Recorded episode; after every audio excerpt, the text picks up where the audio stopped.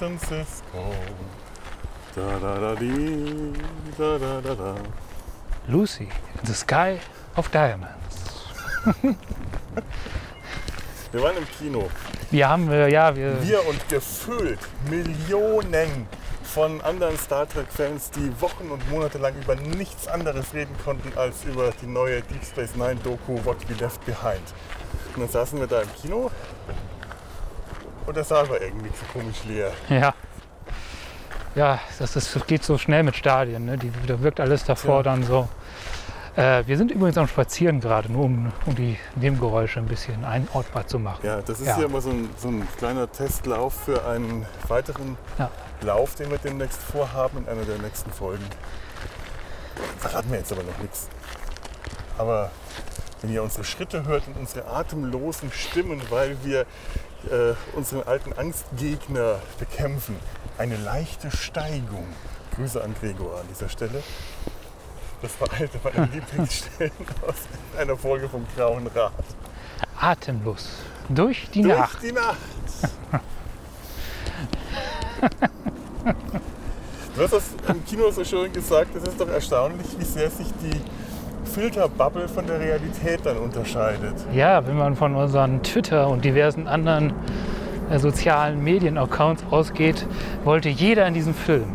Das Kino hätte aus den Nähten platzen müssen. Und dann war es halb leer. Ja.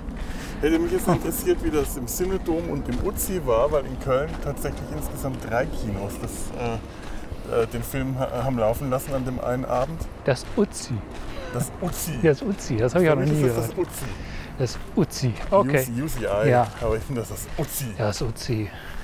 Und wir waren im Filmpalast. Äh, Das kleinste von diesen Kinos. Ja, aber auch irgendwie einfach das Coolste. Der, Ja. der alte Filmpalast ist ein toll, tolles Kino äh, und äh, so wunderschön klimatisiert, kühle Sitze, wenn man sich da reinkommt. Und irgendwann möchte man sich lange Hosen und Socken und Handschuhe anziehen, Ja, während es draußen noch irgendwie über 30 Grad hatte. Wo sind wir denn hier? Hunde- und Katzenpflege. Wo, ist- wo sind wir hier? äh, Buchheim. Buchheim. Wir sind in Buchheim. Meine Güte, wer hätte es gedacht? Ja, das ist, man, ist, man wird an Orte verschlagen. Aus Gründen. Aus Gründen. Aus Gründen. Meine, meine Güte. Wo wir schon überall waren. Mhm. Und ich glaube, es sind auch schon wieder Flugzeuge über uns weggefahren. Ohne Flugzeuge, die über unseren Köpfen fliegen, sind wir einfach nicht gut. Das muss man einfach mal so sagen. Das, ist, das liegt, glaube ich, an der Energie. Ja. Die, die schicken so, Wir ziehen die an. die Wir schicken so Gutheitswellen wir haben magnetische runter. Kräfte, die Flugzeuge anziehen. Wahrscheinlich si- sitzen in diesen Flugzeugen immer so furchtbar gute Autoren und, und äh, Radiojournalisten und Sprecher. und wenn die dann landen, sind die schlecht, weil wir alle Gutheit aus denen abgesaugt haben. Oh, Ja. Wir sind, äh, wir sind Podcast-Vampire. oh mein Gott. Mein Gott, jetzt, also das war jetzt, ich glaube, das ist inhaltlich zumindest ein Abschweifrekord gerade. Na, Ja. äh, ja, Ja. inhaltlich, aber auch nur aber, Ja. aber zeitlich. Nein. Nein, zeitlich ich, haben wir da ich, schon. Ich werde jetzt lernen, wie das mit den Kapitelmarken geht. Denn äh, ich habe unsere letzte oder eine der letzten Folgen, die, Die letzte, doch, die ja. letzte zumindest, wenn wir es aufnehmen, aber wir, wir wissen jetzt gerade nicht, welche Ich glaub, du wirst- nächsten Du wirst schneller sein. wahrscheinlich Schneiden, ja. mit der hier. Also die letzte Folge war ja die große Folge mit den Schurken. Ja. Data seine Schurken und die lief, kam insgesamt mit Feedback und Buchvorstellung auf, ich glaube, 5 Stunden, 19 Minuten. Ja, Und da haben wir dann doch sehr oft gehört, warum habt ihr das nicht aufgeteilt? War vorher nicht so geplant, aus verschiedenen Gründen, aber ich habe mir dann doch mal die Mühe gemacht, weil das relativ leicht ging, die drei Schurkenblöcke, die wir da hatten, im Schnitt einfach auseinanderzuschneiden und drei einzelne Folgen draus zu machen. Das heißt, ihr könnt euch jetzt, wenn ihr äh, Podcatcher schaut, habt ihr jetzt schon drei neue Folgen, die da lauten Data seine Schurken 1, 2 und 3. Und da könnt ihr euch dann die Blöcke Harry Mudd und Khan, Q und die Borg Queen und Wuldukat und Damar. Oh, gehen wir da hinten lang? Das sind, Meinst du, das ist offiziell? ja, das ist gut. Das sind Bienen. Das sind Bienen. Und äh, Damar. Und die könnt ihr euch dann einzeln anhören, weil bei einer 5-Stunden-Folge, klar, hört man, gibt es auch viele Leute, die das äh, auch lange Folgen gerne hören. Aber ich habe sehr oft jetzt auch mitgekriegt, warum habt ihr das nicht aufgeteilt? Und jetzt habe ich es Ja. aufgeteilt und ganz viele Leute haben eben gesagt, bei so einer langen Folge passiert es halt einfach, dass die Leute das nicht bis zum Ende anhören. Und gerade der Teil über Gul Dukat und Damar, der ist halt besonders schön meiner Meinung nach. Das ist, einer, das ist mein Lieblingsteil und der geht dann echt unter. Und da Das war ja auch mein Teil. War auch dein Teil, Ja, ne? war auch mein Teil. Muss man einfach mal Ich sagen. glaube, das hier ist nicht offiziell. Und ähm, ich muss immer mal kurz, ja, schau du auch mal hin und wieder auf dein Mikro, dass, dass die Aufnahme noch läuft. Nicht, dass das, in, das in der Tasche steckt, du dann aus Versehen auf den Rekordknopf kommst. Ich bin mir gerade ganz sicher, das führt zu nichts hier. Okay. Oh ja, wir, wir sind tatsächlich in einer geografischen Sackgasse gelandet. Nun ja, egal, dann gehen wir eben wieder zurück. Und äh, auf Twitter äh, ich habe das, das online gestellt und habe auf Twitter sofort die Reaktion bekommen von, ähm, äh, wie hieß denn der? Wir haben ihn auf der, äh, auf der, auf der FedCon äh, äh, auch getroffen. Nerdpunk, glaube ich Ah, Nordbank. hat sofort geantwortet, jetzt habe ich gerade eben eure 5-Stunden-Folge geschafft. Dankeschön. Gern geschehen. Bitte. Hat er wenigstens noch dazu gesagt, wie er sie fand? Äh, nee. Hat- Sag doch mal, wie fandest du sie denn? Und jemand anders hat dann geantwortet, ach, das wär, würde ja auch gehen. Schließlich äh, hätten, gibt es ja, also man kann sich das auch anhören, es gibt ja immerhin die Pause-Taste, ja, stimmt. Und wir hätten ja auch Kapitelmarken gesetzt. ach. Wie, wie, äh, was? Ja, was? Ich habe ja nie, keine Ahnung. Wie, wie bitte? Ich habe Oh, das- definitiv keine Riechst du das? Kapitelmarken gesetzt. Tut mir leid, aber Was riecht denn hier so schön? das riecht wie Tee. Aber ich glaube, das ist Heu, was da gestapelt ist Ah ja, in was Bambus. sind wir hier auf dem Land echt? Ja, das Kölner Land hier. Ja, und jetzt habe ich tatsächlich äh, vor mir das zu lernen, was wahrscheinlich je, jedes Kind kann, das schon mal irgendein Aufnahmegerät bedient hat, nämlich Kapitelmarken zu setzen, damit man dann in zukünftigen Folgen tatsächlich bei solchen großen Blöcken einfach mal weiterspringen kann, damit ich das nicht wieder auseinanderschneiden muss. So, das war jetzt quasi interner und Feedback im einen, weil ich glaube, mehr Feedback machen wir heute nicht. Nee, Und dann kommen wir jetzt mal zu dem eigentlichen äh, Thema, wegen dem wir hier spazieren gegangen sind. What we left behind. Was Ja. haben wir denn zurückgelassen? der, die Deep Space Nine Dokumentation, die nur Mittwoch, letzte Woche Mittwoch, den 26. Jo. den 26.06.2019 im Kino lief. Wir gehen gerade mitten zwischen uns läuft ein Auto durch und wir hören uns kaum, weil wir so weit voneinander sind, aber ihr hört uns. Das ist spannend. Das ist krass, ne? Das ist so abgefahren alles, ja. Was alles geht in der Technik. Ich glaube, wir sind hier zu nah an der Straße dran. Ja, ja. Ja, ja, ja, ja, ja, ja, ja, ja. Du sprichst nicht in das Zoom rein, du sprichst in das Mikro, das an deinem Hemd gehangen Ja, ist. ich war irritiert, weil das Mikrosymbol nicht da ist. Hä? Was? Doch, doch, ist alles okay. Ja, ist bei dir genauso? Bei mir genauso, ja. Gut, dann lassen Wo wir kommen wir das. denn hier hin oder hier weitergehen? Äh, noch mehr kleine nicht. Häuschen, glaube ich. Hier sind überall kleine Okay, Häuschen. Das ist ja. ein richtiger Vorort hier.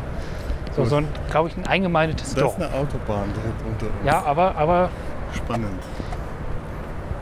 der äh, Schallschutz funktioniert. Der Schallschutz, Schmutz, Schmal, Schmal, Die er Schallschutzmauer. funktioniert. Ja, Er funktioniert. Kann ja wir waren im. Kino. Ja. Wie fanden wir es denn? Äh, Schön. Schön, ne? So, das war's für heute. Schaltet auch nächste Woche wieder an, wenn ihr Dr. Bob sagen könnt. Nein, äh, war wirklich schön. Ich, Ja. ich war im Vorfeld so fertig, weil das war ein heißer Tag, dass ich dachte, wenn die jetzt anfangen, endlos zu reden, schlafe ich wahrscheinlich gleich ein. Aber äh, das fing direkt an mit dem, was ich da vorhin äh, versucht habe zu imitieren. Max Kodenczyk, der Ja. Schauspieler, der Rom, den Ferengi gespielt hat, hat I Lost My Heart in San Francisco äh, gesungen und zwar in der Deep Space Nine Version, die da lautet I Lost My Quark and Captain Cisco und einfach herrlich. Also wirklich äh, ganz klassisch äh, Sinatra-Style mit Smoking. Das gleiche haben sie dann am Schluss auch nochmal gemacht. Da hat sich ja in den letzten Jahren, äh, ich glaube auf irgendeiner auf einer Convention in Las Vegas, wenn ich das richtig Ja. weiß, aus äh, ein paar von den Schauspielern von Deep Space Nine ein Red Pack gegründet. Also das Red Pack ist diese, das ist, äh, das war, war, war Sinatras, äh, die, äh, Sammy Davis Jr., ke- kennt ihr wahrscheinlich noch, die alte Jazzgruppe um Sinatra herum. Ich, ich nenne es ja gerne tatsächlich Schlagerjazz. Es ist Ja. so ein bisschen Schlagerjazz. Ja. ja, das kann man durchaus sehen. Und das waren die Schauspieler von ähm, eben Rom, Quark, Damar und Veyun. Beziehungsweise, wenn, was Deep Space Nine betrifft, Veyun und Brunt, Liquidator Brunt. Was ich wirklich ganz lange nicht gewusst habe, dass Jeffrey Combs nicht nur in Deep Space Nine Veyun den Water spielt aus dem Dominion, sondern auch den fiesen äh, Ferengi. Bond FCA. Ja, Ich glaube, der hieß auch Bond FCA. Das war das ist der vollständige Name. warte mal, wir müssen entweder den vorausgehen Ja. oder die vorausgehen lassen. Bond FCA. Brand, FCA. Ähm, ja, und die, die, die haben da in den letzten Jahren so eine schöne Nummer draus gemacht, alte äh, Sinatra-Stücke auf, äh, mit Star Trek-Texten zu versehen und die zu singen. Und äh, eins dieser Lieder, ich habe den letzten Tag auf dem 100 gehört, wird von äh, niemand anderem als Casey Biggs gesungen, kam jetzt nicht in der Doku vor. Aber ich liebe seine Version von That's Life. Der hatte auch noch, noch eine eigene Band, ne? Die äh, mit Ja, den ja, Convention ja, und so. Wie hieß stimmt. die? Föderat Die Federation Blues? Star Trek Blues? Federation Nee, Blues? ja, Federation sein, Blues mal Band, schauen. irgendwie sowas, ja. finde, verlinke ich. Ja. Und wer einfach wie er That's Life singt und damit die Höhen und Tiefen seiner, seines, seiner Laufbahn und seines Lebens als Damar besingt, ist einfach herrlich. Und es ist schade, dass es im Film nicht vorkam, weil wir, wir haben ja eine Schwäche für Damar entwickelt. Unser tragischer Held. Sag mal, die Leute da vor uns, warten die jetzt auf uns, dass Nein, die neben uns die haben einen Hund. und laut telefonieren Die warten auf können? einen. Die warten auf ihren Hund. Ah. Der das Revier markiert. Aber wir können ja gleich einfach. Ähm, Ja. Ja, und äh, am Schluss standen dann auch nochmal alle da und haben gesungen. What We Left Behind hat etwas mit dem Staffelfinale von Deep Space Nine gemeinsam. Zu viele Enden. Ja. Und eine gewisse, also ich, ich habe Schlimmeres erwartet. Ich habe schon so eine gewisse schmalzige Selbstbeweihräucherung Ja, was erwartet. ich mit zu viele Ja. Enden meine, es Ja. waren einfach sehr viele äh, Enden. Es fing Da, da, da, auf drei verschiedene Teile an, Weisen an und es hat auf drei verschiedene Weisen aufgehört. aber darauf will ich auch ein bisschen hinaus, Ja. weil, weil das ist, das, das Ende hatte auch so schon sehr, sehr, ähm, also diese Enden hatten jeder für sich eine starke kitschige äh, Komponente. Hm. und das hat sich so auf, also bei der Abschlussfolge von Deep Space Nine, das hat sich so auch noch so auf, aufgebaut, das wird immer härter. Und es ist nicht die stärkste Folge. Und ich habe, ich hatte die so ein bisschen die Befürchtung, dass die- in der Doku das ähnlich läuft, so, so eine gewisse Überemotionalisierung, so ja, so eine das bisschen schmalzige, Das hat der Ringe-Problem. genau. Und das hatte sie nicht wiederum. Ja, das stimmt. Ja. Ähm, übertrieben schmalzig war es nicht. Es, es gab so ein paar Momente, aber die ließ- ließen sich mit den Qualitäten der, der Ja, es gab ein paar. Momente, wo es äh, gekippt ist, Ja. äh, wo es dann schon sehr äh, an der Kante war. Das war unter Umständen halt auch teilweise an den Schauspielern, die sie interviewt hatten, Ja. die dann plötzlich emotional wurden. Was man ja auch verstehen kann, 20 Jahre nachdem die Serie beendet war, treffen die sich alle wieder und erzählen von der schönsten Zeit ihres Lebens, was man sich bei einigen auch durchaus vorstellen Ja. kann, weil Riesenkarrieren äh, haben da nicht alle anschließend noch hingelegt. Ähm, klar.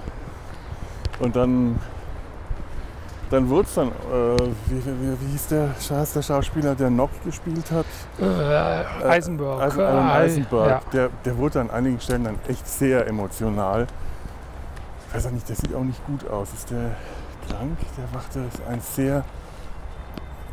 Also es ist eh 20 Jahre später und die sind alle unterschiedlich stark gealtert, muss man dann Die schon waren sagen. auch unterschiedlich alt, als sie. Ja, ja, Ja. aber du siehst den auch äh, die, dementsprechend, das, also die 20 Jahre plus auch Ja. ganz, ganz unterschiedlich an. Einige wirken so, als hätten sie damals, also als ob sie, einige wirken kaum geältert. Ich finde zum Beispiel Colmini, Chief O'Brien, der ist ein bisschen kräftiger Ein geworden. bisschen sehr. Sehr, also schon deutlich Ja. kräftiger, aber der wirkt nicht älter.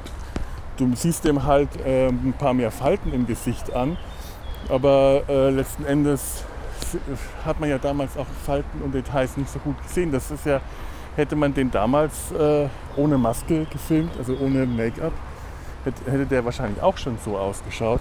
Und dann siehst du je- jemand wie Aaron Eisenberg und du denkst dir, uhu, meine Güte, also der, der, der ich, ich habe es leider jetzt nicht recherchiert. Ich glaube, der hatte auch äh, irgendeine Krankheit. Der sieht wirklich ganz schön alt aus. Also Eigentlich krank eher. Und merk, du hast richtig gemerkt, den hat das auch äh, ziemlich mitgenommen. Ja.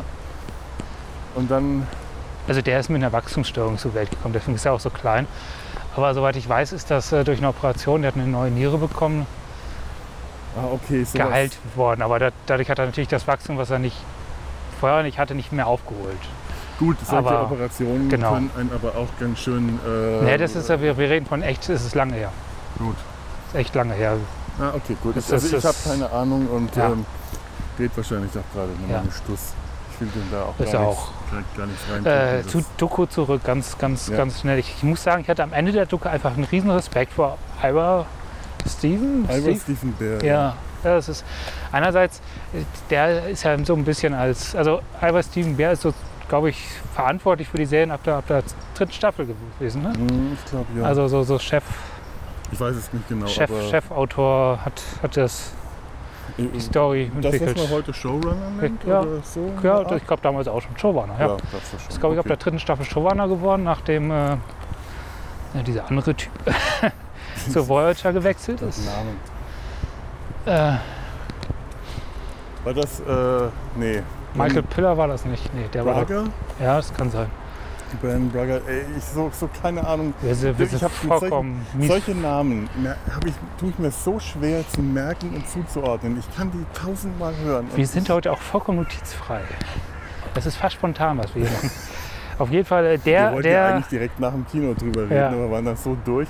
Haben uns dann im Kino noch ganz nett mit äh, zwei Leuten unterhalten. Wenn wir ein bisschen mehr auf Draht gewesen wären, hätten wir die einfach uns geschnappt und uns da an den Tisch gesetzt. Es war nämlich ein total cooles, kurzes Gespräch noch mit den beiden. ja, Falls ihr uns hört, die, äh, die nette Frau und der Typ neben mir, die uns, die sich im Rausgehen noch mit den zwei komischen Typen da unterhalten haben über die, äh, die Schwierigkeiten in der ähm, Untertitelung. Meldet euch doch bei uns, ihr kommt ja beide aus Köln.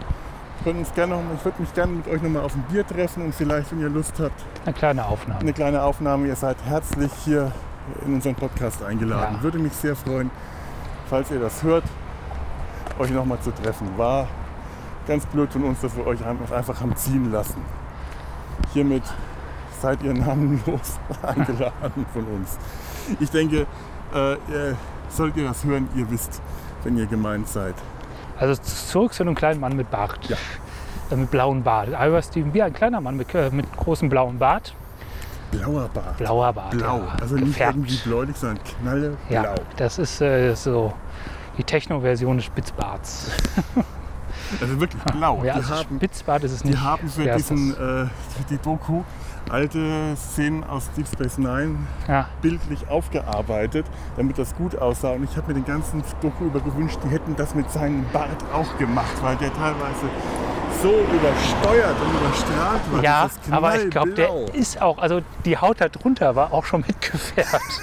Die war auch blau, Das also so violett. Auch. Sah, also dieser Bart sieht schlimm aus. Auf jeden Fall, er, der ehemalige Showrunner, Showrunner von Deep Space Nine, hat halt auch durch die, durch die Dokumentation geführt, hat die Interviews geführt und er hat eine sehr angenehme Art, Dokum äh, Interviews zu führen. Das das ja. war sehr, also es ist auch, der auch ein paar Mal kritisch nachgefragt und so, aber es war alles doch sehr, sehr angenehm und, und was er halt auch, was er über den Showalltag erzählt hat und was sie gemacht haben und was sie halt noch gemacht ha- gerne gemacht hätten, äh, auch ein bisschen selbst.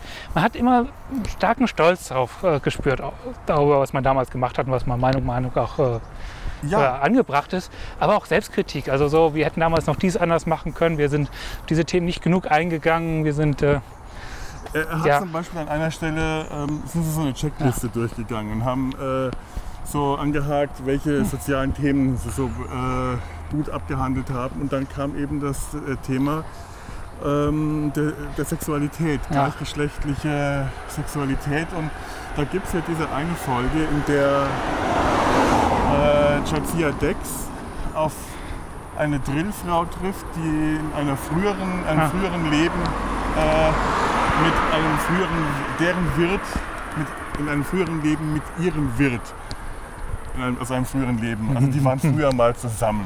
So. Und äh, dann geht es darum, das Tabu, das sich äh, bei den Drill äh, alte Wirte nicht wieder verbinden Ja. dürfen. Aber das Tabu, das da eigentlich angesprochen, äh, thematisiert wurde, quasi von hinten durch die, die Blume, dass sich da zwei Frauen einfach ineinander wieder verlieben und dass das dann wohl der erste lesbische Kuss im Fernsehen war. Was Und das ich- ist äh, schon eine Leistung, aber er hat dann selber auch gesagt, ja, einmal in sieben Staffeln. Da darf man sich jetzt nicht zu sehr auf die Schulter klopfen. Das hat Ja. er ganz selbstkritisch gesagt. Ich finde es immer noch eine tolle Leistung, aber er hat natürlich recht. Da hätte man sehr viel mehr machen können. vor Das- allem, weil, das weil sie einen Charakter hatten, von dem er dann auch sagt, dass sie ihn eigentlich schwul angelegt haben, das aber kein bisschen aus, äh, ausgelebt haben in der, in der Serie. Genau, nicht Ja. Sondern Garak. Ja. Was, was ganz nett war, weil der Schauspieler von Garak im äh, Einpack-Interview, sein erster Satz war, war ich, ich habe mich äh, sexuell an Bejiran gemacht. Es ging um den ganzen Sex und so. Ja. ja, Und da dachte man, okay, blöder Scherz. Und dann kommt später halt dieser Satz, dass man den eigentlich schon tatsächlich so angelegt hat, aber es, Wenn man sich das heute ja. alles anschaut, klar. ja, Äh, Garak und Bashir und Dr. Bashir, das sind, äh, ähm, wie heißt der Schauspieler? Ich will mal Tony Robinson Ja. sagen, das ist falsch. Robinson und ähm, Alexander Siddig. ja, Die zwei hatten eine ganz besondere eigene Chemie miteinander und es war wirklich, wenn man sich das anschaut, klar, man hat damals auch gemerkt, Garak, das ist der äh, kardassianische Schneider, Schrägstrich Spion, der scharwenzelt um Dr. Bashir herum Ja. und der will den irgendwie für sich gewinnen. Der will den, wir, wir gingen, glaube ich, auf dem Fahrradweg. oh ja, Ja, Äh, wenn man sich das dann unter dem Kontext anschaut, Schultermassagen und das ist Ja. wirklich ein, ein, ein, ein Umwerben schon fast, klar, das hat dann schon äh, ganz eindeutig, äh, das kann, da kann man recht eindeutig eine sexuelle Unternote reinlesen. Ich glaube, hier kommen wir nur zum Sportplatz. Ja, da kommen wir nur zum gehen Wobei ich da gedacht habe, unabhängig von der, äh, äh, von der Komponente, ist Garak jetzt schwul oder nicht, wenn wir jetzt noch eine, Bezie äh, eine scheiternde Beziehung haben. Also Begier macht sich an äh, Jazir ran, ohne wirklich ranzukommen ähm, und gleichzeitig lange an, äh, an O'Brien. Ja, stimmt. eine Und dann haben wir noch Garak, der sich... Äh, Es wäre zu viel gewesen Ja. und es war nicht notwendig. Man kann, ich wollte gerade sagen, man kann Ah. das reinlesen, es musste aber nicht reingelesen werden, weil ich meine, Garak hat später eine Freundin, die Tochter von Ja. Dukat. Wer weiß, es ist irgendwie immer noch nicht klar, ist das ist platonisch oder äh, ich fand es auch immer ein bisschen unpassend von dieser, dieser, dieser Beziehung dieser beiden zueinander, aber ähm, es, ja, also ich meine, es wurde schon immer gesagt, Deep Space Nine, das war halt so das, die Soap Opera unter Ja. den Star Trek Serien, weil Das- da sehr viel auf solche Beziehungen und Zwischenmenschlichkeiten. aber unglaublich gut. Und das ist auch der, der der, der. Grund, warum Also es ist, dass man merkt, man hat Menschen dort gehabt, die dort dafür geschrieben haben, die unheimlich schon recht relativ reflektiert rangegangen sind.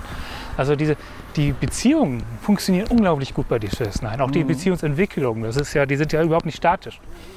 Also die, äh, wie sich Leute aufeinander zuentwickeln, wieder wegentwickeln, wie sie sich selbst entwickeln, das funktioniert unglaublich gut. Die, die haben auch unglaublich gute Dialoge und, und selten Humor, der wirklich richtig dämlich ist. Ja, es Also es funktioniert, es ist nichts Aufgesetztes dabei. Es funktioniert alles wunderbar aus den Charakteren, was klar auch an den Schauspielern liegt. Es, es gibt natürlich. Schauspieler die dabei, die sind, auch alle die Möglichkeit, Ja. sich zu entwickeln in ihrer, in ihrer Zeit. die sind auch nicht alle gut, aber sie funktionieren, sie sind alle gut auf ihre Figur ja, gecastet. genau. Ja. Da waren ja Leute dabei, die überhaupt erst angefangen haben, wie eben Terry Farrell als Jadzia Dex. Ja, Das boah. war, glaube ich, ihre erste große Rolle oder überhaupt ihre erste Rolle. Die hat, auch Alexander Ziddik merkt man oft an, gerade am Anfang, dass er überfordert ist mit dem, was er da machen muss. Also, und der sollte ja ursprünglich, das haben sie in der Ja. Doku gar nicht gesagt, äh, hatte der für, oder haben sie das gesagt? Ich weiß es gar nicht. weiß ich auch nicht mehr. Ich glaube, wir gehen mal einen Schritt schneller, sonst müssen wir hier GEMA-Gebühren bezahlen. Ja, ich glaube, wird es nicht. Äh, Gott. Und dafür möchte ich keine GEMA-Gebühren bezahlen. Reden wir kurz über diesen Schlager. Er ist furchtbar. So, wir haben das Zitaterecht eingehalten. dann ist ja gut.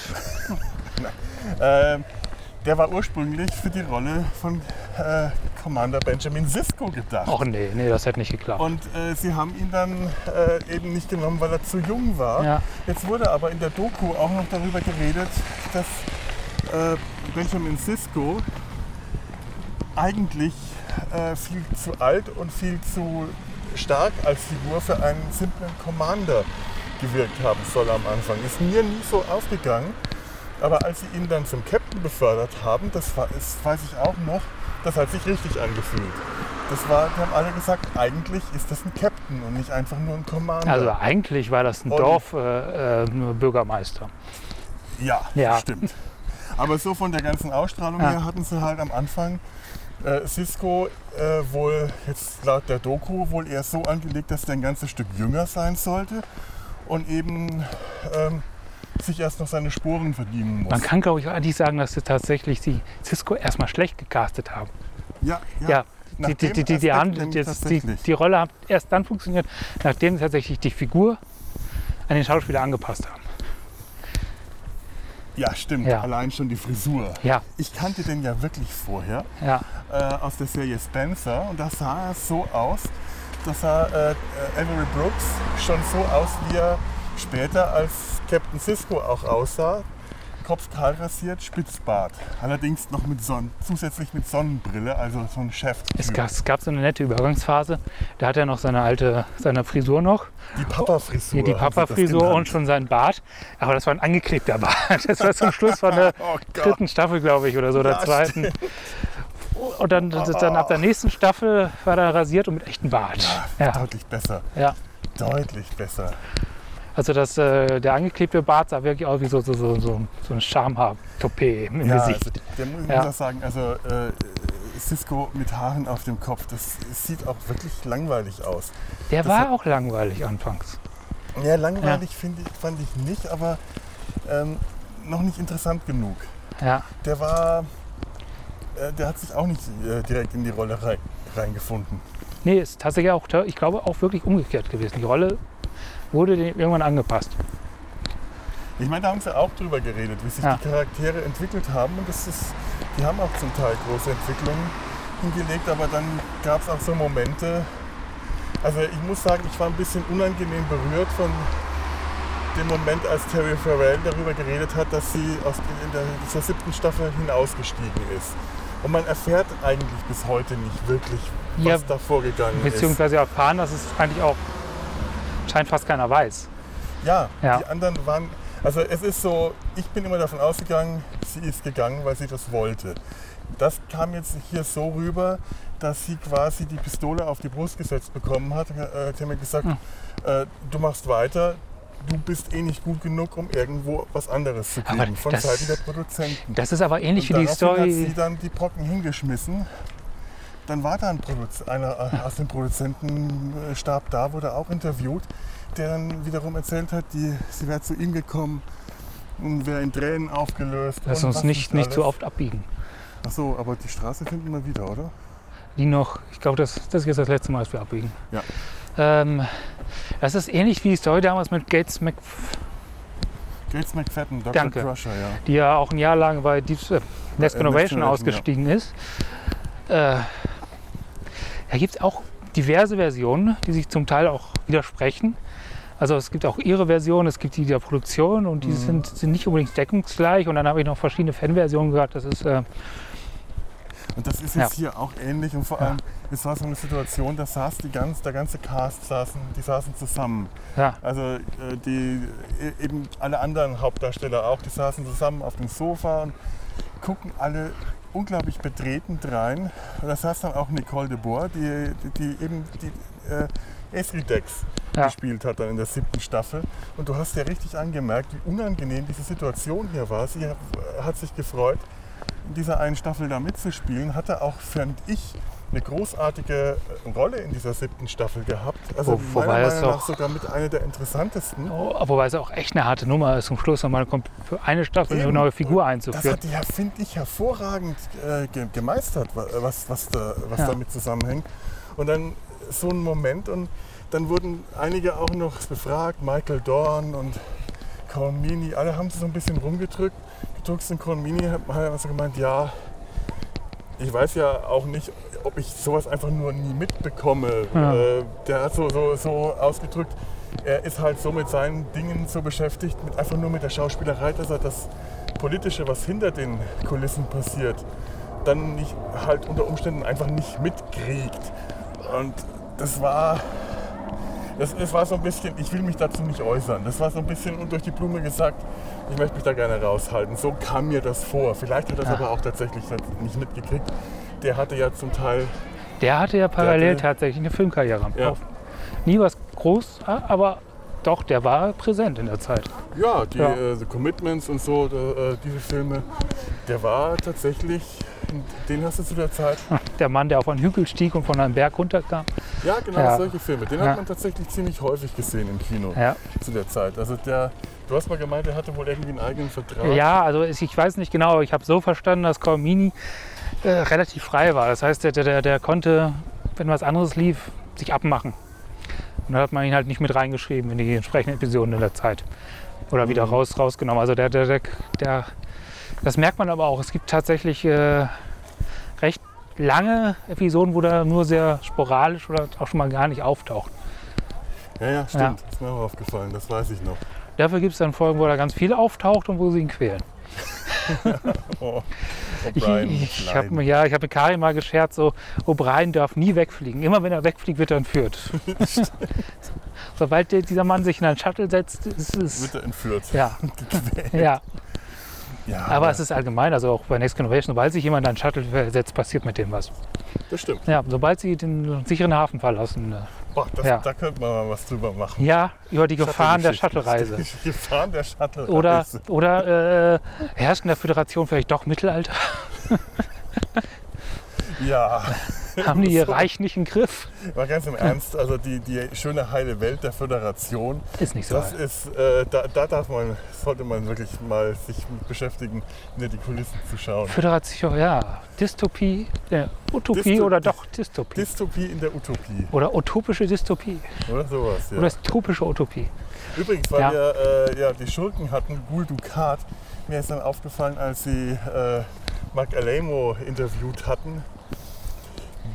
Boah, war mir der unsympathisch. Ja, oh, oh, oh, oh, das, da gab es auch einen netten freudschen Versprecher, der sich mit meinen Hintergrundinformationen deckt. Als, äh, als, als es darum ging, dass, dass äh, genau, dass, dass die vorhatten, Kira mit Guldukat zusammenzubringen oder zumindest äh, Nana Visitor glaubte, sie hätten es vor. Und die hat dann halt äh, Albert Steven Bier direkt gefragt, was sollte das? Warum, warum macht ihr sowas? Na, der Moment, das hatten wir nie vor. Das, das würden wir nicht machen. Und da, ihr Versprecher war halt, dass sie nicht gesagt hat Guldukat, sondern Ihr könnt mich mit einem Helden ruhig mit dem Kardassianer zusammenbringen können, aber nicht mit, und dann hat das sie nicht Gul Dukat, sondern Mark Alamo. Genau. Und ich habe vorher, ein paar Tage vorher gelesen, dass sie tatsächlich den gehasst hat. Dass sie mit dem so wenig wie mö- möglich zu tun hatte. Äh, Im Falle der Rollen könnte man da also sagen, die Chemie hat gestimmt. Ja, das allerdings. Ja, das Ja. kann ja. Und vor allem, äh, was mir aufgefallen ist, wir hatten ja ihn als äh, Antithese zu äh, Cisco dargestellt, Ja, dass Cisco alles bekommen hat, was äh, Gul Dukat wollte und nicht Ja, bekommen hat. Und worüber beschwert sich Mark Alemo? Darüber, dass er nicht die gleiche Aufmerksamkeit bekommen hat wie Avery Brooks und die gleichen Streicheleinheiten. Und dass man ihm, dass er doch auch gewollt hätte, dass man ihm mal sagt, dass man alles gut macht. Und okay, gut, wünscht sich jeder. ja. also mal da ist er, Schulterklopfen, das genau. kann man jetzt für, ähm, für alles sagen. Und Schauspieler sind ja, was das angeht, ähm, das berüchtigte schauspielerische Temperament. Äh, auch das braucht seine Streicheleinheiten, aber Ist das es. kam in dem Moment so gequält, ironisch rüber, dass da, da also nicht mal hauchdünne Ironie rüber lag und sehr unsympathisch rüberkam. Dagegen ist dann Casey Biggs als Damar, so wirklich, äh, da geht die Sonne auf, wenn der vor der Kamera sitzt. Das ist ein so sympathischer Typ. Unglaublich. Ja, aber das habe ich ja, glaube ich, auch schon gesagt. Dass, also wir gesagt, das ist in der letzten, in der Bösewicht-Ausgabe, dass der Maya eigentlich nicht viel äh, Charisma hat. Aber ich finde ihn trotzdem nie wirklich unangenehm oder unsympathisch. Der ist bloß nicht, äh, der ist halt nicht, äh, hallo, ich bin der Ma, findet mich toll, sondern der ist so ein bisschen krummelig, so ein bisschen. er hm, ich bin Ja, Damar. genau.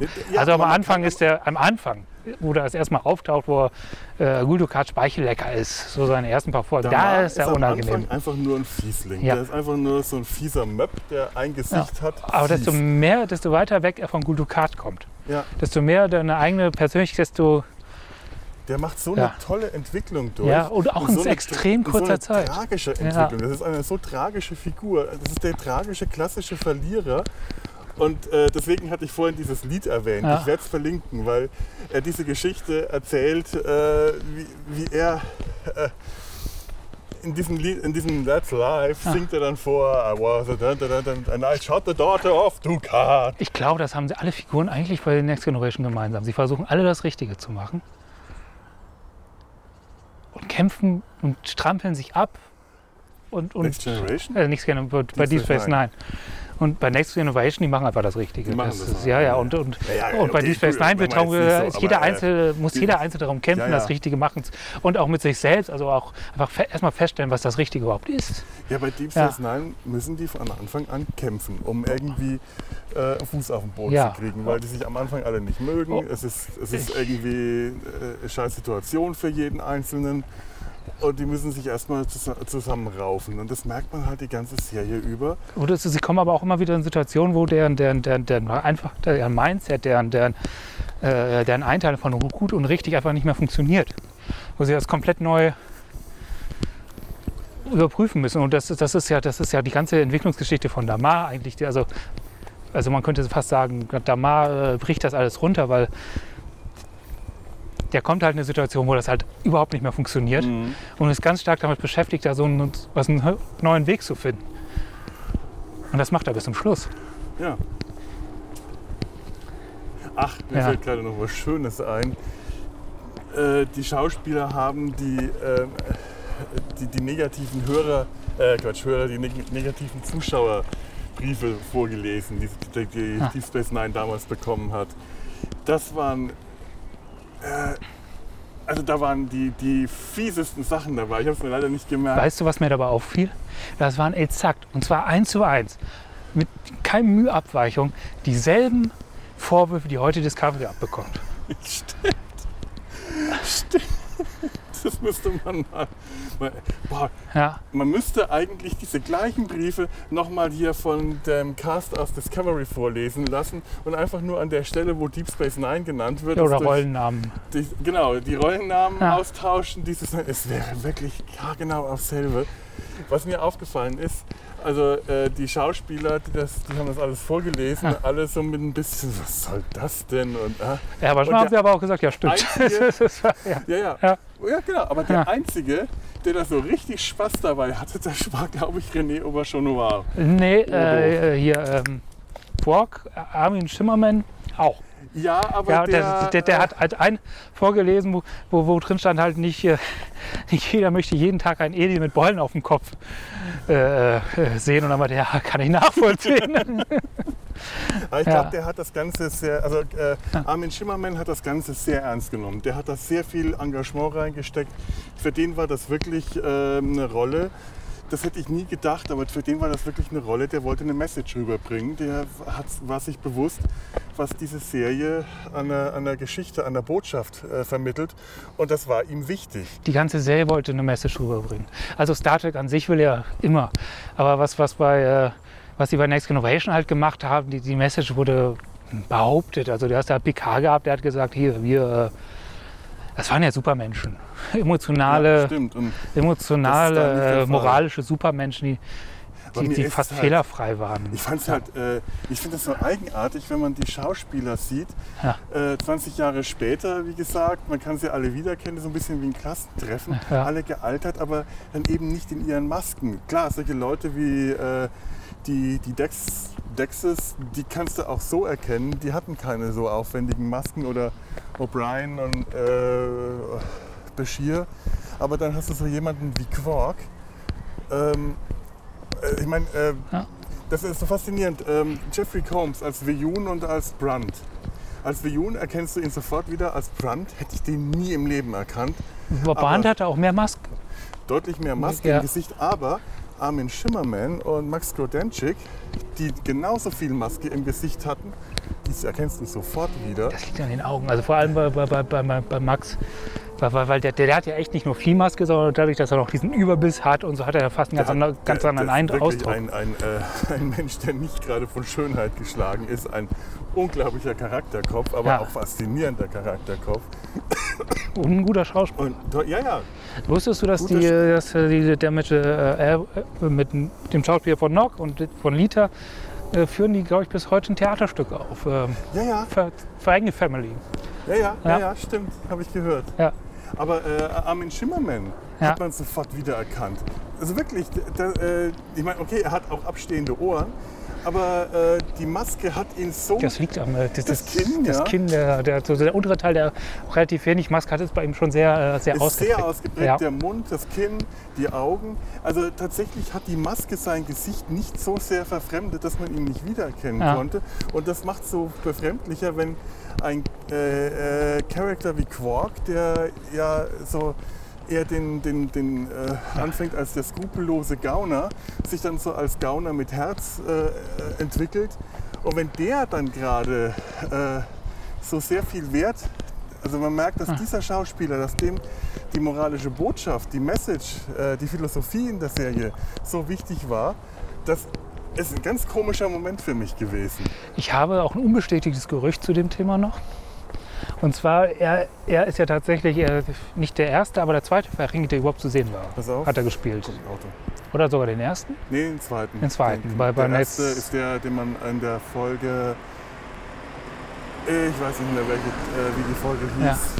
Der Wächter, glaube ich. Ja, der auf Wächter dem war großen das. Bildschirm Genau. sieht und Armin Schimmerman ist einer von den Ferengis, die man unten auf dem Planeten trifft. Und Oh, müsste dann der zweite in Und das Gerücht, sein. die Behauptung ist halt, dass er, dass er wieder Gutmachung für die damals miese Darstellung machen wollte. Ja, das kann ich mir gut vorstellen. Ja. Das kann ich mir tatsächlich vorstellen. Ja. Das meine ich gar nicht ironisch, sondern die Darstellung war mies und dem traue ich das zu, dass der äh, gesagt, sich gesagt hat, nee, ich möchte jetzt hier was machen, um das wieder auszugleichen.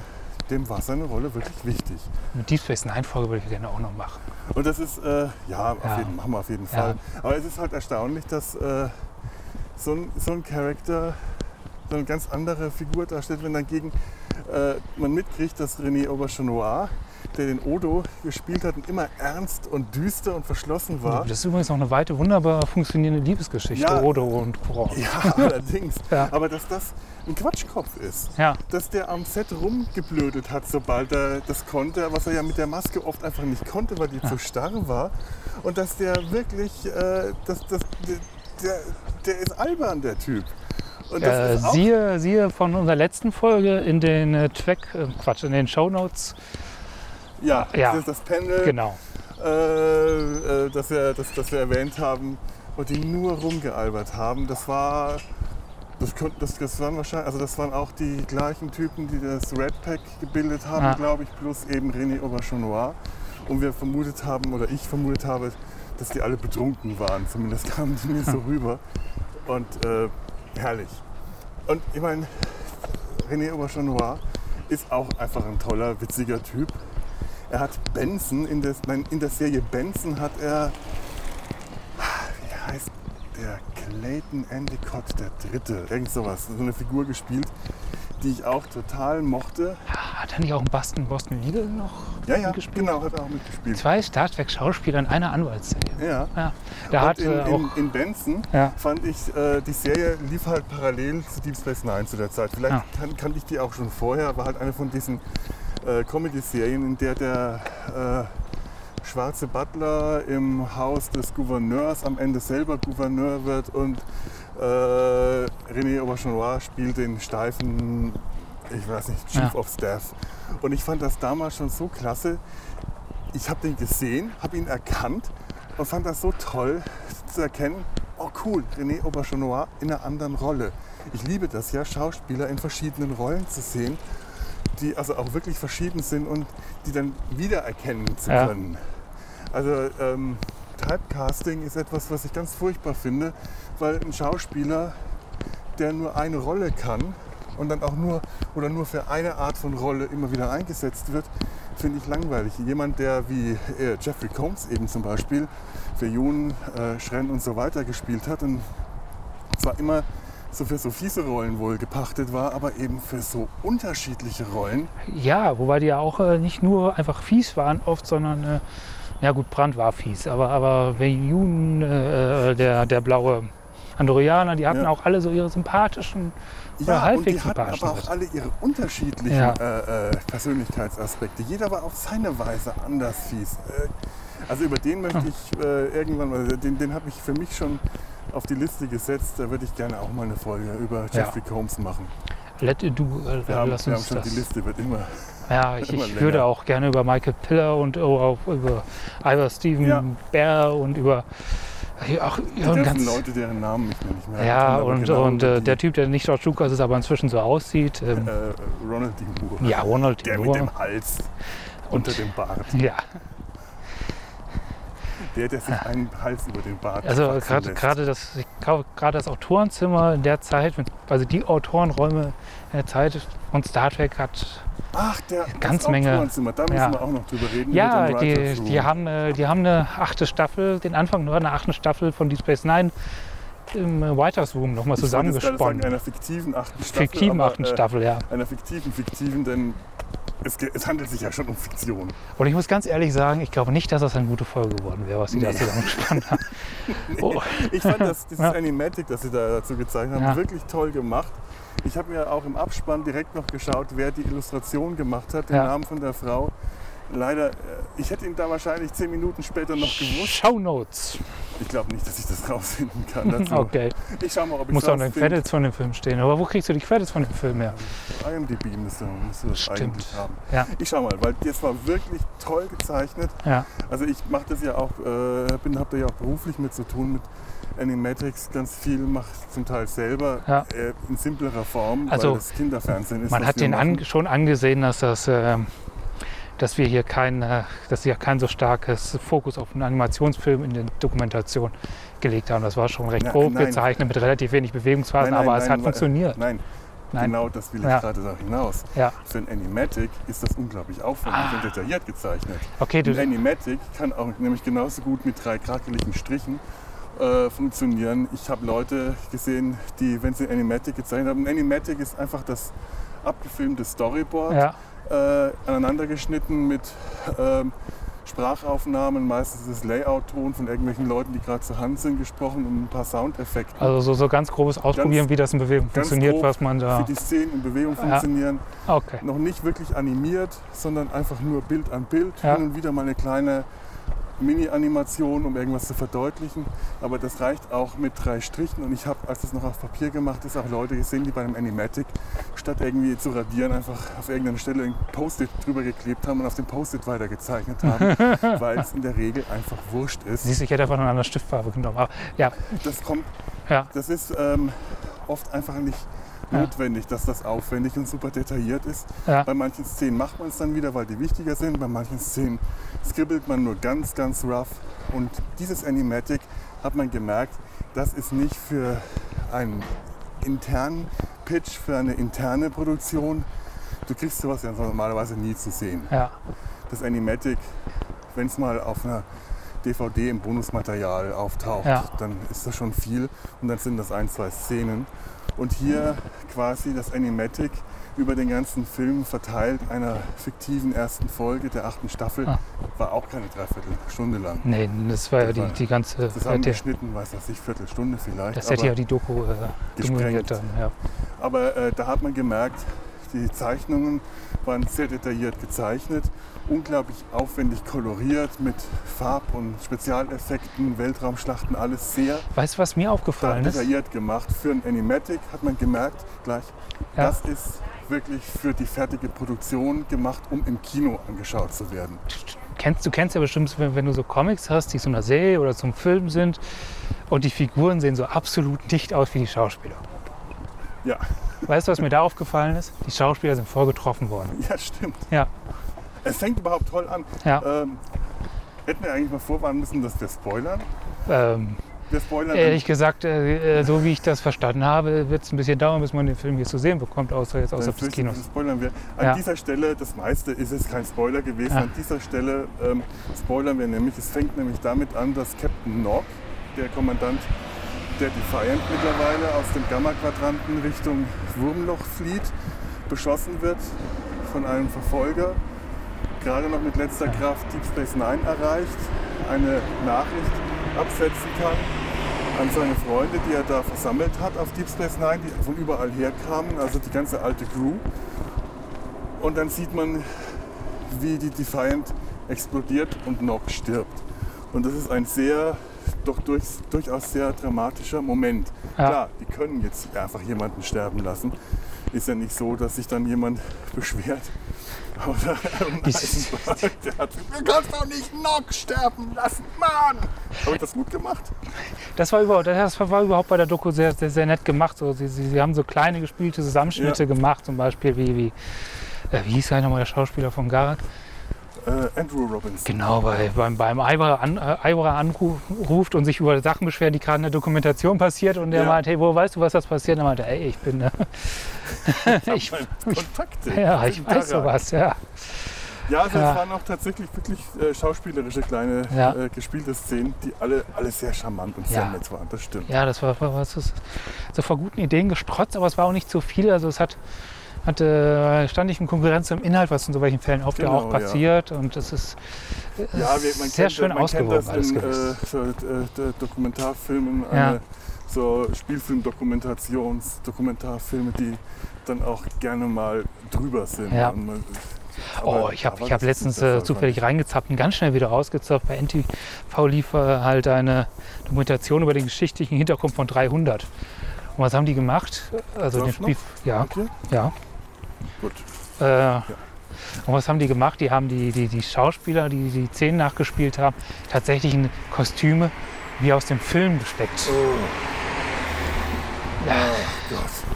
Also schon direkt sämtlichen historischen Anspruch bei dieser historischen Dokumentation über Bord geschmissen. Scheiße. Ja, und das, Ach nee, das ist doch echt das Letzte. das muss doch nicht sein. Ne? Ja, nee, also die Art Doku war Ja. das jetzt nicht. Genau, die, die Art war es nicht. Es ist, es, Was haben Ja. wir noch? Können wir noch irgendwas sagen? Oder ich wollte noch was, aber ich habe es wieder vergessen. Hm. Ja, irgendwas Ja. fällt mir bestimmt auch noch ein, weil äh, die Doku hat echt sehr, sehr viel gebracht. Wirklich sehr viele äh, äh, Aspekte aufgegriffen und ganz viel, was dann nicht aufgegriffen werden konnte. Man sieht so im Abspann, Ja, äh, während die ganzen Namen ablaufen, die ganzen Namen der Bäcker. Das ist ja übrigens der Frühaufsteher. der Frühaufsteher, Ja. genau. Bäcker, die Bäcker haben diese Mhm. Folge schon vorher gesehen, weil sie so früh aufstehen. Ja. Nein, die, äh, das, ähm, was war das, Crowdfunding? Ja, Äh, Kickstarter, die Kickstarter-Aktion damals, äh, die lief, die äh, konnte von Fans finanziell unterstützt und finanziert werden. ich glaube, wir sollten noch erzählen, warum, warum sie kickstarten mussten. Ja, mach das mal. Ja. Ich habe es vergessen. Äh, das haben sie gemacht, um die ganzen, äh, die haben ja knapp insgesamt 20, 22 Minuten restaurierte Szenen, also Ah ja, genau. genau, äh, altes Filmmaterial einscannt, wieder Rest äh, wieder zusammen, die Szenen komplett wieder zusammengesetzt. Dasselbe Problem wie bei Next Innovation ist, äh, ähm, die fertigen Szenen existieren ja nicht in HD. Die existieren nur auf VHS, weil sie damals auf VHS draufgeschnitten, äh, direkt kopiert beim Schneiden, Schneiden drauf kopiert haben und die Effekte auch direkt auf VHS gebracht haben. Das heißt, man musste die, die mussten die ganzen alten 35 mm Filmaufnahmen äh, aus dem Archiv holen, was aber auch nicht ganz leicht war, die da zu finden. Die mussten sie einscannen, sie mussten Ja, sie stimmt, gesehen. Ihren, genau, sie mussten sie komplett neu zusammenschneiden. Und das hat halt Geld gekostet und Zeit. Und, da, und ursprünglich waren fünf Minuten geplant und dann haben sie recht kurzfristig auf 22 aufgestockt. Und dafür brauchten die Geld. Und haben halt auch gemerkt, äh, Ja. den, das, das, die Ziele, die sie finanziell hatten mit dem äh, Kickstarter-Projekt, äh, die wurden innerhalb kürzester Zeit überschritten. Ja. Die Leute haben da wirklich Kohle für gegeben. Und daher kam dann auch wirklich eine äh, lange Doku raus, eineinhalb Stunden etwa. oder? Ja, sie wäre auch im ursprünglichen Plan so lang gewesen, aber es wären halt nur fünf Minuten restauriertes Material drin Ja. gewesen, statt Eben, 22. genau, und das war eben teuer. Oh, das hat sich fucking nochmal gelohnt. Das sah toll aus. Also, Also, sagen wir mal ja. so, ähm, ha, ja, es sah toll aus, aber wo die Station, die Außenaufnahmen, Oh ja. all das super, die, überhaupt die Bildqualität. Ich werde schon wieder rattig, wenn ich daran denke. Matschigen Braun Ja. sehen zu müssen, ist toll. Aber Quarks Maske, man sieht jeden Pinselstrich Darf ich- als Pinselstrich. Darf ich dir da, Du siehst die, das Make-up auf Major Kiras Nasenrücken. Du siehst ich- Worfs Maske. Alles viel zu deutlich als Maske. Das, darf ich dir da, aber du musst bedenken, selbst wenn dies Fest 9 jetzt auf HD restauriert wird, wir werden das nie wieder in so unglaublicher Größe sehen. ja, das stimmt. Das kommt nämlich noch dazu. Da siehst du der noch viel mehr Leinwand Details. gesehen, ja. ja. Weil das ist ja bei, bei der Next Generation Restaur Restaurierung natürlich nicht, nicht anders. Aber das nervt dich nicht auf deinem kleinen Bildschirm so, oder? Das stimmt vor allem Ja. auf meinem kleinen Bildschirm nicht. Ich- Das nervt ich mich auch auf meinem größeren Bildschirm nicht. Ja, also das ist, äh, das muss, das, das, das, wir haben ja ein Riesenbild da gestern gehabt. Ja, stimmt. Ja. Und Ja, knacke ja. scharf. Und da haben sie eine Kampfszene. Es gibt ja es gibt eine Kampfszene, die war echt. Die, damit haben sie damals schon in der Serie Kinoqualitäten erreicht. Ich glaube, wir müssen jetzt hier lang. Nee, ich glaube, hier geht es zum Sportplatz. oder? Okay. Ja, hier geht es zum Sportplatz. Ach, dann sind wir da über die Brücke, okay. gekommen. Äh, haben- Kinoqualitäten, wo, wo, wo sie eine Kamera hinten auf der Feind fest installiert haben. Also optisch Mhm. wahrscheinlich war sie fest installiert. Und man die ganze Schlacht äh, aus der Sicht der Defiant, Ja. wie sie mit unglaublichem Tempo da durchjagt, die war großartig. Die war damals das schon war- auf DVD in, in, äh, dieser Das Winzauflösung. sah jetzt so geil aus. Ich habe Oh. wirklich im ersten Moment gedacht, die haben das neu gemacht. Nee, das ist das alte. Die, Verdammte Scheiße sah das gut aus. die haben ja damals irgendwann auf CGI umgesetzt, stellt. Mhm. Was ich nachvollziehen kann, weil das einfach viel günstiger war zu der Zeit Ja. und schneller ging. Und du konntest damit halt viel leichter Sachen umsetzen, die du, die du äh, mit Modellen nicht so umsetzen konntest. Aber die waren mit der Modelltechnik echt weit für eine Serie damals. Die haben Mhm. da schon Sachen, also wenn man an der Next Innovation denkt, Schlacht, zwei Schiffe stehen sich gegeneinander, äh, sich gegenüber und äh, schmeißen Leuchtbälle aufeinander. Das ist eine Schlacht bei der Next Innovation. Das, das, das, das Dynamischste, was wir schon noch zugesehen haben, war, war äh, bei der Schlacht gegen die Wol Borgs bei Wolf, Borg, nicht Borgs. gegen die Borg, Borg. gegen, äh, gegen Andy Borg, äh, äh, bei, bei Worf 3, 2, was weiß ich denn. Mhm. Nicht Wolf, Wolf. Ja. Aber das habe ich mir auch mal gefragt. Warum Wolf? Wenn einen Wurf haben. Hat das niemand gelesen? Ich habe keine Wolf. Ahnung, das ist mir auch. Ich, ich, wir haben einen langen Tag hinter uns. Ich darf, ich stolper. Wir sind Sprachlich. doch gerade nur noch am Stolpern. Ja. Wir Äh, mit langsam genau. dem Ende zu. Und die haben, die haben zu der, zu der Zeit schon unglaublich ganz vielen, gar nicht gleichzeitig gefilmt, aber unglaublich dynamische Schlachtszenen mit Modellen äh, zu, Ja, zusammengebaut. Also Deep Space Nine war da echt weit. Ich könnte sagen, die, die, die haben die Umstellung von Modell auf CGI zum Höhepunkt der Modelltechnik in, der- in der Serie gehabt. Mhm. Und das CGI war damals auch erstmal schlechter. Das war noch nicht so gut, wie, wie, wie es hätte sein können. ja, ja. Wie es auch später in der Serie dann wurde. ja gut, aber es Ja. war die Zeit, äh, CGI altert äh, aus Schlechter. der Zeit sehr schlecht. Ja, weil es auch noch nicht gut war. Ja. Es war noch weit, also man hat damit Mö- Möglichkeiten, eine Dynamik und so gehabt, die du halt mit Modellen nicht hattest, aber was, was der das Reali Ja, Realitätsgefühl angeht, war das halt einfach noch. Babylon 5 aus der Zeit an. Das ist noch eine Ecke älter und Es die hatten wesentlich weniger Budget, das darf man nicht vergessen. ja, ja, Ja. aber ähm, weil du ja nicht gerade Dynamik, Ja. weil du gerade Dynamik gesagt hast, das sieht optisch alles sehr gewöhnungsbedürftig aus, ist aber von der Dynamik her großartig. Das Gerade- aber gerade- bei Babylon 5 äh, immer aufgefallen, da ist richtig Action in jeder Kampfschlacht. Das, was bei Star Trek ewig gebraucht hat, Ja. bis es auch nur ansatzweise äh, so dynamisch wurde. Aber es hat mich bei, ich muss sagen, aber die, äh, hast du recht, bei Babylon 5 hat mich aber viel gestört. Es, ist, es wirkte trotzdem alles irgendwie sehr steif. Auf eine gewisse die, die, Weise. die Optik ist ähm, extrem gewöhnungsbedürftig Ja. gewesen und das fällt mir, das merke ich heute auch immer noch. also auch die ich Bewegung wieder mal so äh, große Pausen, Ja. in denen ich das nicht sehe und es fällt mir wahnsinnig schwer, äh, bei Babylon 5 wieder reinzukommen, eben weil die Optik so, so seltsam ist. Bei, ähm, sind wir von hier gekommen oder da. von da? Ja.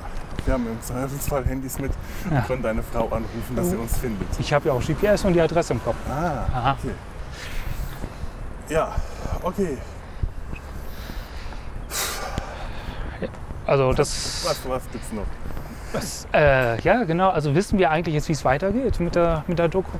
Also so, ich, ich, ich habe nichts gehört, dass das, was meine Informationsstand ist, dass es tatsächlich jetzt irgendwann auf Datenträgern rauskommt. Also auf Blu-ray-Disc und DVD. Ich kann mir nicht vorstellen, dass sie das nicht äh, noch weiter vermarkten. Also Ja. das, das muss, äh, ich glaube, es soll auf jeden Fall auf äh, DVD, Blu-ray rauskommen, Ja, weil da wohl noch ganz viel Bonusmaterial. ja das Da wurde ist- auch äh, Es gab ja auch diversen Stellen freundlich darauf hingewiesen, das könnt ihr dann Bonusmaterial genau, sehen. es gab ja. auch direkt nach der Doku nochmal ein Roundtable. der eigentlich fast nur dazu diente, zu sagen, ja, das war teuer.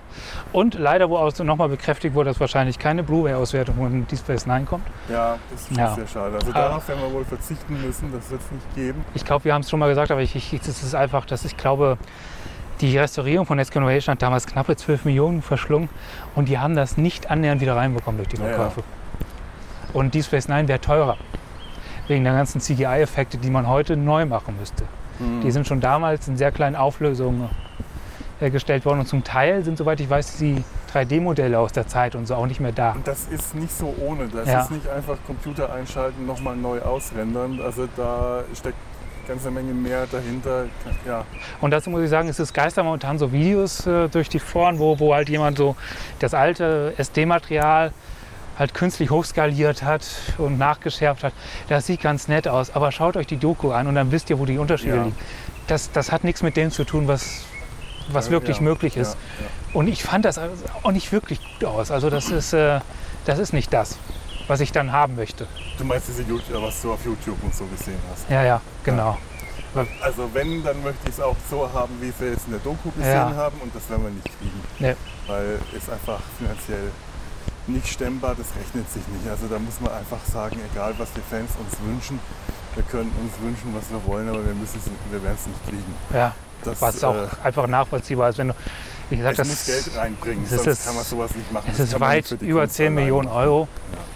Das kriegst du auch nicht mit einer Kickstarter-Kampagne zusammen. Nee. Das ist richtig viel Asche und das ist halt auch ein großes unternehmerisches Risiko, was die eingehen. Also selbst äh, Läden wie CVS müssen da gucken, dass das Geld wieder reinkommt.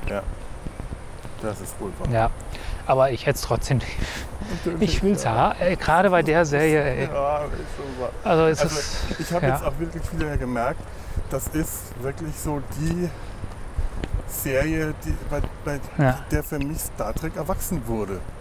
Also da wurde ich halt auch gerade. Äh, äh, Next Generation habe ich, äh, fing an, da kam ich gerade so in die Oberstufe. Ja, Und Deep Space Nine, da habe ich studiert. Und das ist so die Serie, die dann mit mir quasi in dem richtigen Alter erwachsen wurde. Und dass ich solche Geschichten auf einmal auch zu schätzen wusste. ich habe vor ein so paar. Story Arc ja. dieses ganze düstere, ernstere Gesch Sachen.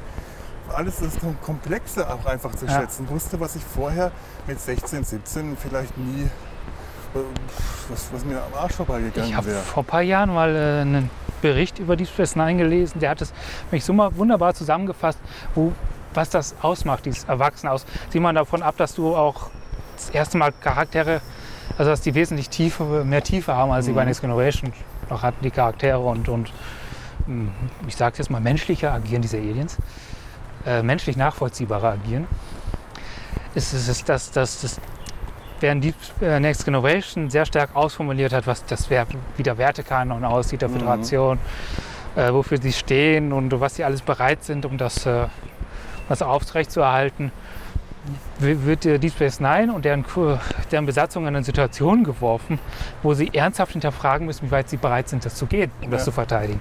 Und ob sie auch bereit sind, diese, diese großen moralischen Werte auch zu brechen, damit sie am Ende noch halten bleiben können. Ja. Was ja auch äh, aktiv passiert. Also in The Pale Moon, Moonlight Mhm. Geht- großartige Folge. ja, der- geht, geht Cisco wesentlich genau weiter. darum Ja. Wie, wie weit kann man gehen. Und es ist, das ist ja auch Ausdruck dessen, was ich vorhin meinte, dass, dass, dass die alle quasi um äh, die ganze Zeit drum kämpfen müssen, um ihren Platz, um, um, ihr, Übrigens, um ihr äh, Wertekanon. Weil, weil Das ich ihn vorhin gegrüßt ja. habe, ähm, Gregor hat gerade in seinem neuen Podcast eine Folge über In the Pale Moonlight gemacht. ah, ja gut. So Dinge von Interesse. Ja, äh, Gregor, Noch- Nochmal Grüße an Gregor und an äh, Raphael, der da mitgesprochen hat. ja, ich glaube, über die Folge kann man auch ganz, ganz viel reden. Ja, Allein schon bei Garak. Ich, Garak, ich habe, können wir auch mal, ich habe ein wunderbares YouTube-Film gesehen, der ist ein bisschen länger, 20 Minuten. Den können wir auch in die Shownotes packen. Der, der, der spricht darüber, warum wir Garak äh, äh, nicht verzeihen, sondern warum der, warum der quasi geläutert wird, ist am Ende. Weil, Mhm. weil wie- das, das hat er schön am Anfang gesagt, Garak, er ist charmant, er ist interessant, er ist mysteriös und wahrscheinlich ein, äh, ein vielfacher Mörder und, äh, und Folterer und äh, Agent eines faschistischen Regimes. Ja. Können wir dem, schafft er es sich zu läutern Sich zu innerhalb läutern. der. Ja, ja. Ja, ja, Und- ich meine, du musst dir ja. vorstellen, mit wem sich da Bashir anfreundet. Ja, das ist das, das ist, vergisst man unter dieser charmanten Maske oft. Ja. Und das wird Ja. einem halt auch immer wieder in der Serie äh, manchmal auch recht brutal ins Gedächtnis gerufen, äh, wer Garak wirklich ist. Und das ist bei so vielen Figuren. Und das ist halt die Frage, Fall, ob Garak das wirklich ist. Also das, ich, will, ich will jetzt die YouTube-Video nicht vorgreifen. Das soll, Okay. sich, soll, soll man sich angucken, weil es echt gut ist. Also ich mache das jetzt, aber ich, ich, ich ist, hinterfrage tatsächlich, ob Garak wirklich dieses Arschloch ist. Oder es Mhm. eigentlich nie in Wirklichkeit war, im Sinne von, dass, man muss ja sehen, der ist in diese Gesellschaft reingeboren, ist, in- ist in ihr aufgewachsen, ist in ihr erzogen worden und, und hat auch in der Karriere gemacht und das auch noch als Sohn des obersten äh, Geheimdienstchefs. Ja, stimmt, ja. Ja. ja. ja, Und, und äh, die Theorie, die jetzt aufstellt, dass Garak das eigentlich nie wirklich wollte, sondern dass er einfach nur versucht hat, äh, in dieser Gesellschaft zu Rande zu kommen und seinem Vater zu gefallen. Und dass die Situation in Deep Space Nine, wo er isoliert ist von der Gesellschaft, wo er, wo er, Mhm. Wo er Als Au- Aus, Au- Außenseiter, genau, äh, einziger Kardassianer auf der bajoranischen die, Station. die Möglichkeit bekommt, das zu hinterfragen und, und seinen eigenen Weg zu finden. Das Mhm. aber halt immer noch mit den Methoden, die er gelernt hat, tut. Und die sind nicht nett. Und er ist auch nicht nett, wenn man sich mit ihm anlegt. Stimmt, oder- so, sind ja. wir jetzt hier? Da lang wir. Nach links? Ja. Nach links. Ah, da ist Ja. die Autobahn wieder. Unser Freund, die Autobahn. Also dass, dass der eigentlich auch ganz stark ja, sich selbst suchend ist. Oh, ich suche, Ja. ich bin auch gerade mich selbst suchend. Ja, ich glaube, es ist auch. Ich glaube, wir sind einfach ziemlich durch.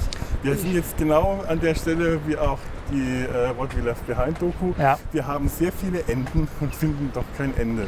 dann hören wir jetzt einfach Ich, ganz fand, ich abrupt möchte auf. nur noch sagen, wie witzig ich äh, in der Doku dann diese kleine Comedy-Nummer fand, die äh, Nana Visitor, die übrigens auch eine sehr starke Rolle in dieser Doku Ja. hat. Also die war sehr involviert. Ja, Äh, die hat dann mit äh, Ira Stephen Bear am Ende noch so eine kleine Comedy-Nummer gebracht, weil er da stand.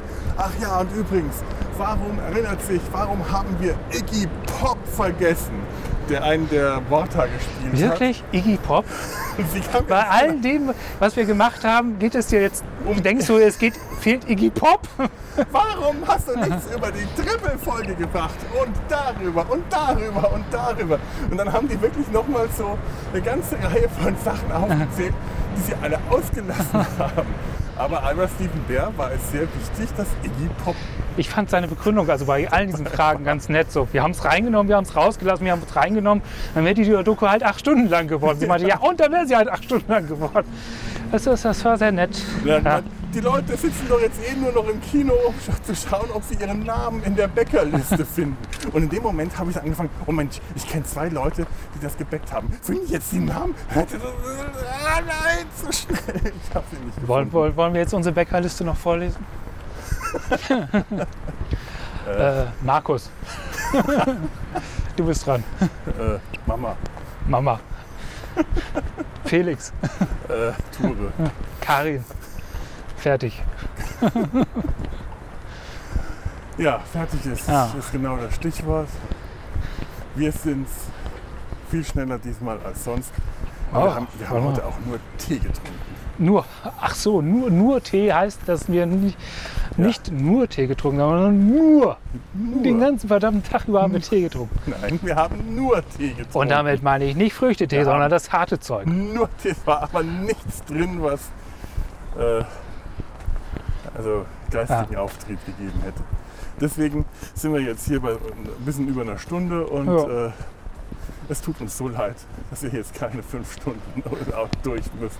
Ihr seid jetzt schon wieder in den Tag, morgen Abend entlassen, was immer euch äh, whatever grinds your gear, enjoy it. Ich wünsche Nein, noch. Das ist äh, jetzt, aus welcher Serie ist das? ja, Ah, ich bin schon ganz blöd. ja, was immer ihr seid, eine gute Nacht. Wo immer ihr seid, was immer ihr seid, macht's gut. Ja. Tschüss. So, und jetzt nochmal ganz schnell, wenn ihr äh, uns Feedback geben wollt, da würden wir uns sehr freuen, oder wenn ihr mit uns in Kontakt treten wollt, unsere E-Mail-Adresse ist kontakt.data-sein-hals.de. Ihr findet auf unserer Seite www.data-sein-hals.de auch ein praktisches Kontaktformular. Ihr könnt uns dort auch gerne Kommentare schreiben, da freuen wir uns sehr drüber. Ebenfalls findet ihr uns auf Facebook als Data Sein Hals.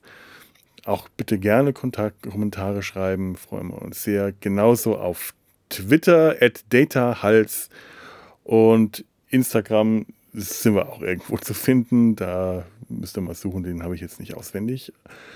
Ähm, äh, iTunes gibt uns Sternebewertungen und was nicht alles. In, und ja, das war's. Mach's gut.